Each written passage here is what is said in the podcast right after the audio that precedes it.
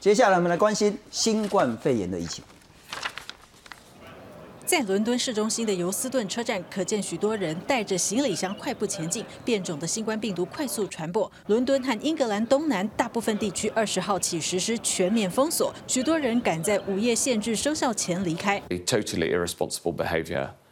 Um, the the chief medical officer was absolutely clear that people should not should unpack their bags if they had them packed. Um, I,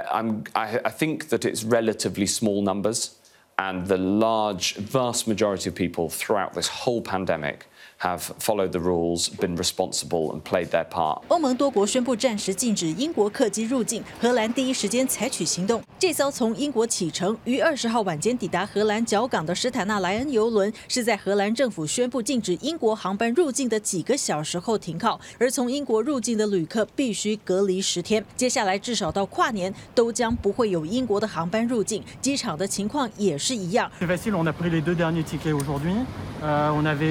tickets respectivement lundi et mardi. Euh, au vu de la situation et des, et des actualités, on n'a pas voulu prendre de risques. 比利时、意大利、爱尔兰等也采取相关禁令。其中，意大利卫生部发现国内一名患者感染这种新变种病毒。丹麦、荷兰与澳洲发现跟英国相同的新变种病毒株。If there's one piece of good news, it doesn't appear so far that it causes any worsening of the disease, which is important. Um, and as far as we know at this stage, uh, the vaccines should still work against it. 变种病毒可能比旧病毒株增加百分之七十感染率，不过致死率似乎没有比较高。保持社交距离等仍是防疫重要手段。世界卫生组织表示，已经针对变种病毒跟英国保持联系。公司新闻黄韵玲编译。介绍下半场两位来宾，首先欢迎是中西医双执照的医师欧明友欧老师。大家好，再来欢迎是风传媒执行的副总编辑严继宇严大哥。大家好，严大哥，英国怎么会这么惨？啊，英国其实这一支病毒大概今年九月的时候，哦，就在英英格兰的东南部出现啊。那当时啊，那个工业专家啊开始注意它，啊，但是没想到说到十二月的时候，它突然突然大发威，好，就十二以伦敦好首都首善之地伦敦来说，哈，十二月到现在，伦敦的新增病例有百分之六十二。啊，百分之六十二呢，好是来自这支病毒。好的，当然我们知道病毒不管是 DNA 病毒还是 RNA 病毒，它本身就是不断在不断的在突变之中。啊，大部分的突变基本上都是无关紧要，甚至可能很快就消失。但是有些突变呢，好会对这个病毒造成比较大的变化。啊，可能会可能会升高它传染力。哦，可能会让它毒性加强，就是就是造成更严重的症状，或者说或者说死亡率。啊，那有些可能会影响到疫苗跟药物。好药物的那个运用，好，所以这一支病毒目前为止，我们看起来，好看起来大家已经可以确定，好，好这一支新的变种病毒呢，哈，它的，好它的传染力，好它传染力，哈，要比好现现目前之前流行在英国盛行在英国的病毒要强了很多，是，好，所以我们常常讲的 R 值，啊 R 值，好，那现在专家估计说这一支病毒的 R 值，好可能比。啊，比原有的病毒大概会增加零点三九到零点九三之间，啊，就是差不多零点四个人到多感染零点四个人到一个人啊之间这样。好，而且这支病毒虽然目前为止现在焦点大家就焦点都放在英国，好，可是可是有一些哈有些数据显示说它已经出现在荷兰，好，出现在比利时，出现在丹麦，好，那而且这三个国家他们对好对病患的那个病毒基因定序。好，进行定序，其实它比例呢是比英国低很多。好，所以好，所以现在学者担心说，可能英国虽然是虽然是最早大爆发出来，好，但是可能欧洲其他国家，好，欧洲其他国家可能，好，可能这次病毒也已经开始活动。我们一阵子没有紧盯着国际时事了哈，但是我印象中好像是这几个月来，各个国家不管是在欧洲或者是美洲，其实是慢慢慢慢的在解封。嗯，那英国。突然间来个封城，那个代表的意味是，哦，其实英国本来还算还算乐观啊，就是一个多礼拜之前，哦，首相强森，哈，他也他很高兴宣布，就是说我们要建立一个 Christmas bubble，哦，就是说耶诞节泡泡，哦，就是说可能，比如说我们两家本来就有来往的，是，哦，本来就有接触的啊，那我们过年哈过耶诞节的时候，还可以你我你家到我家，或者我家到你家，好这样，结果呢，哈，这个病，哈，结果他在好上个礼拜的哈在十八号。好，然后好接获他们那个科学顾问小组的哈这样一个简报，好，然后发现说事事态已经一发不可收拾，嗯，好，所以所以就在有上礼拜的时候，然后就临时宣布，几乎等于是对英格兰的大部分地区，也包含首都伦敦啊，包含好几个郡，好，大部分地区哈，寄出所谓的封锁令。好，那其实欧洲很多国家，好，过去这段时间，我们也看到它第二波、第三波的出现。啊，第二，然后尤其像法国，大家知道法国总统马克龙。哦，照理说，一国元首是受到最严密保护的人。马克在欧洲或在美国，并没有说因为疫苗的研发有具体进展，而使得大家对这个新冠病毒有更乐观的看法。哦，其实英整个欧洲现在目前打疫苗最快是英国，英国开始打，开始打。那但是整个欧盟地区，好，他们甚至疫苗还没有批准。OK，他们在这个礼拜，他们大概要耶诞节最快的话，像德国在十二月二十七号才开始施打疫苗。嗯哼。好，但是他们最近其实疫情已经非常严重。以德国而论的话，德国哈新冠因为新冠肺炎死亡的数字，哦，在那个九月的时候不到两百例，我说死亡数字不到两百例，十月的时候不到一千例，嗯哼，但十一月的时候，整个十一月的时候已经暴增到将近五千八百例，到十二月，好，就到礼拜一，好，就今天，它已经突破一万例。已经突破一万例，好，所以整个欧洲其实是逃卡莫雷修。是，不过我们来看看了哈，疫情升高，特别是在英国的情形，病例已经超过两百万，死亡超过六万七千人。那在伦敦等地呢，这些从十二月十九号开始第四级，应该就是最严格那一级的管控了。那所有人都只能在家防疫，除了去工作或上学之外，那户外社交活动都限制了，那非必要的零售商店也通通关了。再来呢，威尔斯也从十二月十九号午夜开始封锁，那其他三个地方呢，只允许三个不同家庭的往来，你不可以到处去串门子啦。那瑞典呢，也改变了从前的政策，要求大家尽量可以戴口罩。不过我们来看看另外一个，就是要请教一下翁医师，是不是真的是因为这个新的变种病毒 UVI，新的变种呢，这个叫做 UVI，比其他的病毒株。传染力高出百分之七十，那也刚刚是严大哥讲的说呢 R 浪值、R 零值这个东西了哈，但没有证据说会导致更严重的病情，也没有证据说它的致死率有更高。那是不是确定会影响到疫苗呢？这个等一下要特别要请教翁医师。那欧洲各国呢？包括呢，法国也说，哎，英国的雄厚卖来啊，然后就是禁航的部分呢，爱尔兰也禁航了，那德国的说英国飞机不准降落等等的。台湾目前对英国并没有禁航，就是说你你要来还是可以拍写关两个礼拜。不过我再请教一下翁医师，所以是因为新的变种病毒？呃，我还是要讲，这是一个更优秀的变种，但是观众朋友不要太紧张，更优秀的病毒有时候并不是指它的致死率或毒性变高。甚至它应该有可能是变成毒性更低、更适应你的人体，让它更容易传播跟宿主共生。那这个病毒变种为什么会得到大家的关注？是因为它的确在我们看到的它 N 五零一 Y 的这个鸡蛋白上的突变上，增加它的亲和力，更容易进入我们人体内。然后在我们的呃六九七十这个地方的一个缺陷、缺缺少、缺失，造成我们的一些综合抗体没有目标去对付。但是我们的疫苗并不是只有对这一个位点去做做反应，我们是对整个鸡蛋白都可以做反应，所以对目前三个领先的疫苗来讲，并没有造成任何的问题啦。尽管它病毒变了，但疫苗目前看来依然有效。对，一样有效。但如果它再变了，对，没错。所以为什么得到关注，就是它虽然目前疫苗对它有效，但是它其实已经跨出了逃脱疫苗的第一步了。OK 是。怎么说？哦，因为它如果继续再变化下去的话，当然就有机会让我们其他对它的反应的位点、抗体结合的位点也也缺失掉。所以到时候就会筛选出来。那很好玩，就是说大家会想说，那这样的一个变异的来源到底在哪里？那通常我们的想法是会是一个，例如在交病房，一个免疫力比较缺失，一个长期一直在对抗呃这个感染新冠肺炎感染的一个患者。那我们用了各种疗法。就是意思就是说，我们要让这个病毒不有一个宿主，不断的让它能够复制复制，但是我们外界又给它一个筛选的压力，那就是人类的治疗。那在这样一个一百多天治疗的一个患者身上，他就很容易产生不断的突变，我们促使他去突变成一个更容易逃脱治疗的一个呃变异体。不，总之就是要密切观察了哈。是，但现在疫苗这三个疫苗看起来依然有效。对。可是万一怎么样？那等万一之后再来变了。呃，当然也不要太紧张，因为万一它变得太夸张，那我们就针对新的变种再做新的疫苗，再做新的研发，其实也很快。是我们，如果我们来看看，我特别要请教那个翁医师，就是说，是好，刚我们谈到英国现在紧急封城，不是全英国了哈，但是封伦敦、封那么多的城市，其实也够严重、够呛的。对，台湾不封锁英国的来航的班机，有没有道理？呃，这要回到我们讲十四天的一个隔离啊。我目前的做法哈，十四天隔离是自己通报通报症状啦，所以我们在解隔离的时候并没有验 PCR，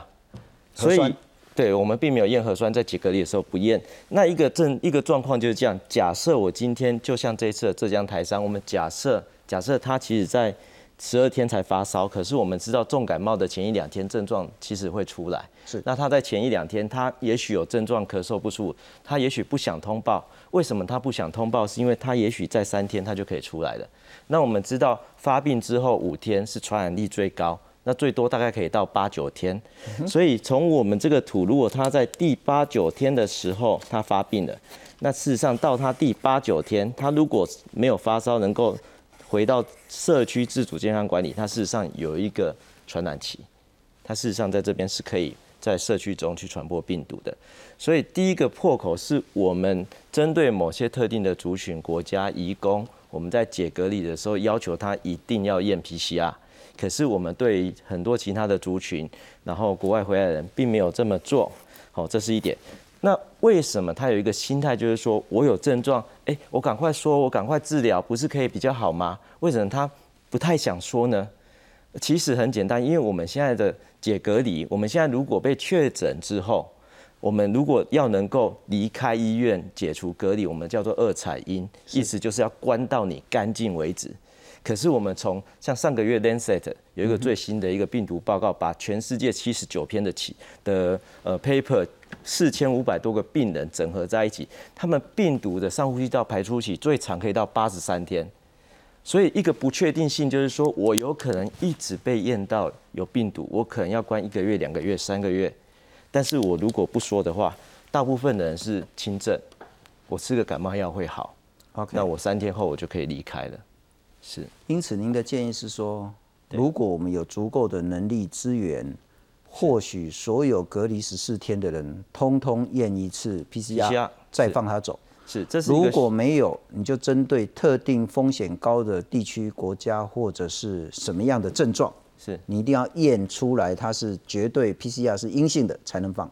呃，我要讲，其实我们的十四天隔离基本上都能够挡住百分之九十五以上的。可能性感染可能性是。那我要讲的是后面的那一块，就是我们二采阴才能够放出来的这一块，因为这样的一个不确定性，一个你可能会关一到三个月的的一个措施，导致你不敢去通报。是。好，因为我们是自己通报，我们不敢去通报，对，所以就像如果像这一次的机师也是一样，OK。是。不过我们来看看机师这个案子了哈。第一个问题，我就让大家说，这算不算本土案例？因为航空器是国土的延伸嘛哈。但它确定确实不是在，不，其实这绝对不能算是社区感染了哈。但是在航空器，所以要不要去厘清这本土，有一点点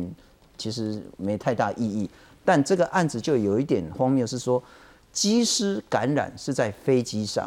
因为按七六五呢，同行的这个纽西兰籍的男同事。现在证实说呢，是传染给这个按七六零台湾的航空女机师，同时他也传染给另外一个按七六六同航班日本籍的男同事。这件事情该如何理解？说台湾当然很辛苦，非常感谢所有的医护以及第一线打仗的人，但每天境外的威胁真的是非常非常严重。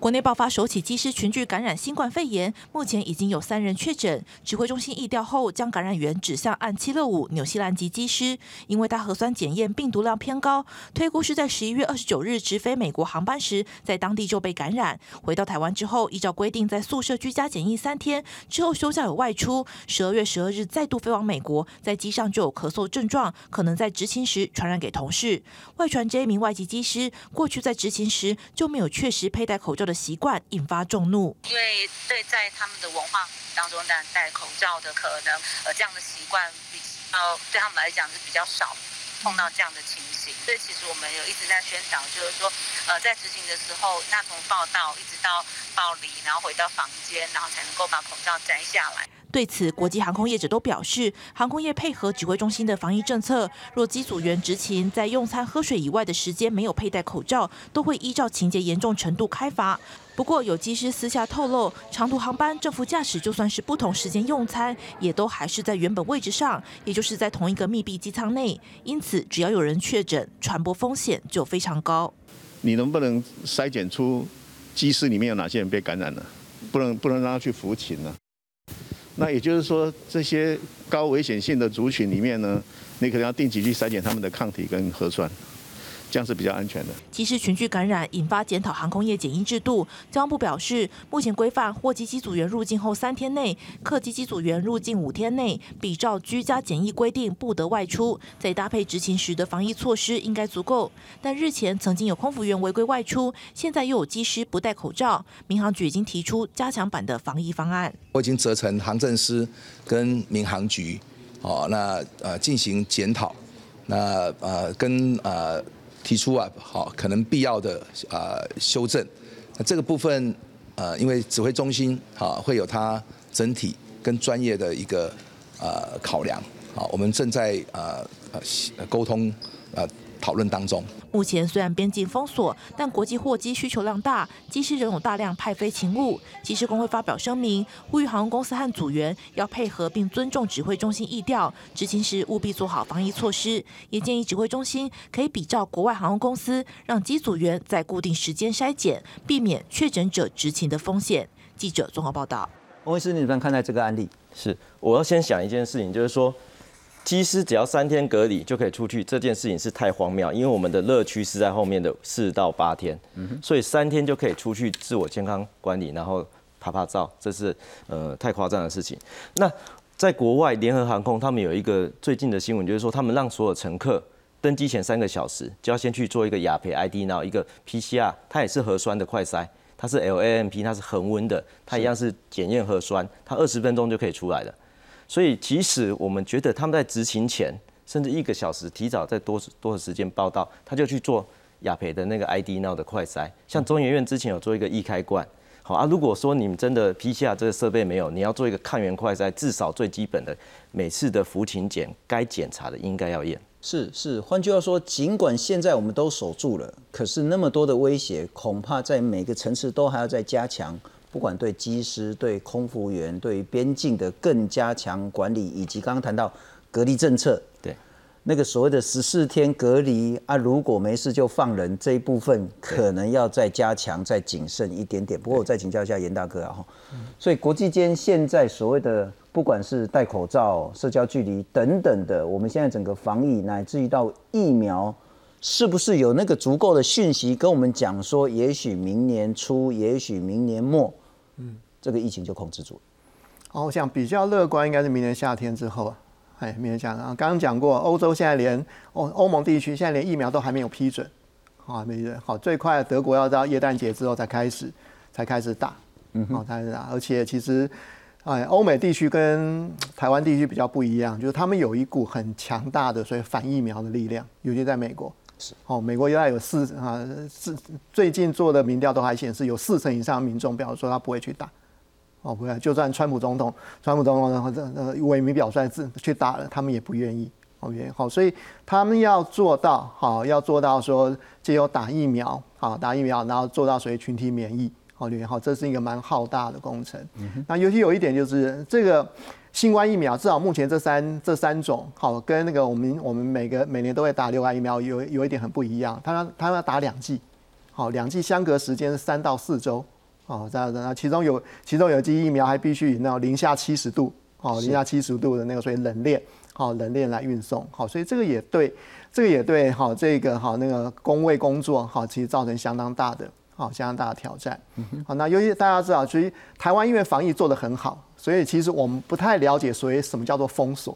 哦，我们没有是没有承受那样的痛苦，我们经济好经济也没有掉个哈五六趴，好做一下暴增失业人口。可是这些呢，哈这些好封锁好封锁的那个后遗症，好在欧洲、在美洲、在美国，好，在美国都已经出现，所以他们现在有一种非常严、非常严重，叫做 COVID fatigue，哦，不是生理上疾病，是心理上疾病。就说我从今年二月，从今年三月已经忍受到现在，好，我领政府救济金已经忍忍已经领好几个月，我到底要忍受到什么程度？好，忍受到忍受到什么时候？好，所以他们虽然的工位的 guideline 都非常清楚，该怎么做，该怎么在该怎么做社交梳理，都都很清楚。但是人民社会的那种反弹越来越大，是好，甚至越来越，甚至有不少人相信说，这整个事件是一场阴谋论，是各国政府跟那个大药厂跟 Bill Gates 然后串通起来的，好，串通起来的要控制人民，要要替药厂牟利的，好，所以他们这个社会的反弹力量一直都在。了解，了解，这个是国际现在的状况。不过，翁医师，我再请教您。刚刚我们谈了很多政府的防疫政策，是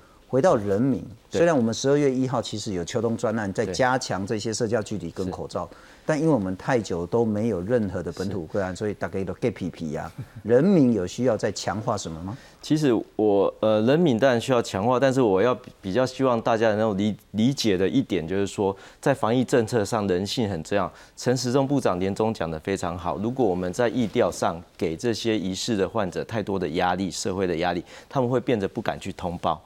回到制度面来讲，如果我们呃因为这个二采阴一直是今年二月时候的政策。呃，WHO 的政策，那 WHO 在六月的时候，因为有很多病病毒学报告已经出来了，告诉大家说，九天之后发病，九天之后完全验不出、培养不出活病毒，它几乎没有传染力。所以 WHO 的建议是十天发病后十天，或者你 PCR 验出来十天之后，然后再加上你三天没症状，你就可以解隔离了。这是一个很科学的做法，因为几乎验出来是没有传染力的。所以如果台湾有没有办法往新的制度去走，才能让人们愿意在十四天的隔离期，愿意告诉政府说我有发病，而且他甚至他越早讲，因为十天嘛，起算十天嘛，我越早讲我发病的，十天之后我就越早可以出来。嗯哼。但是目前台湾的做法就是关到干净，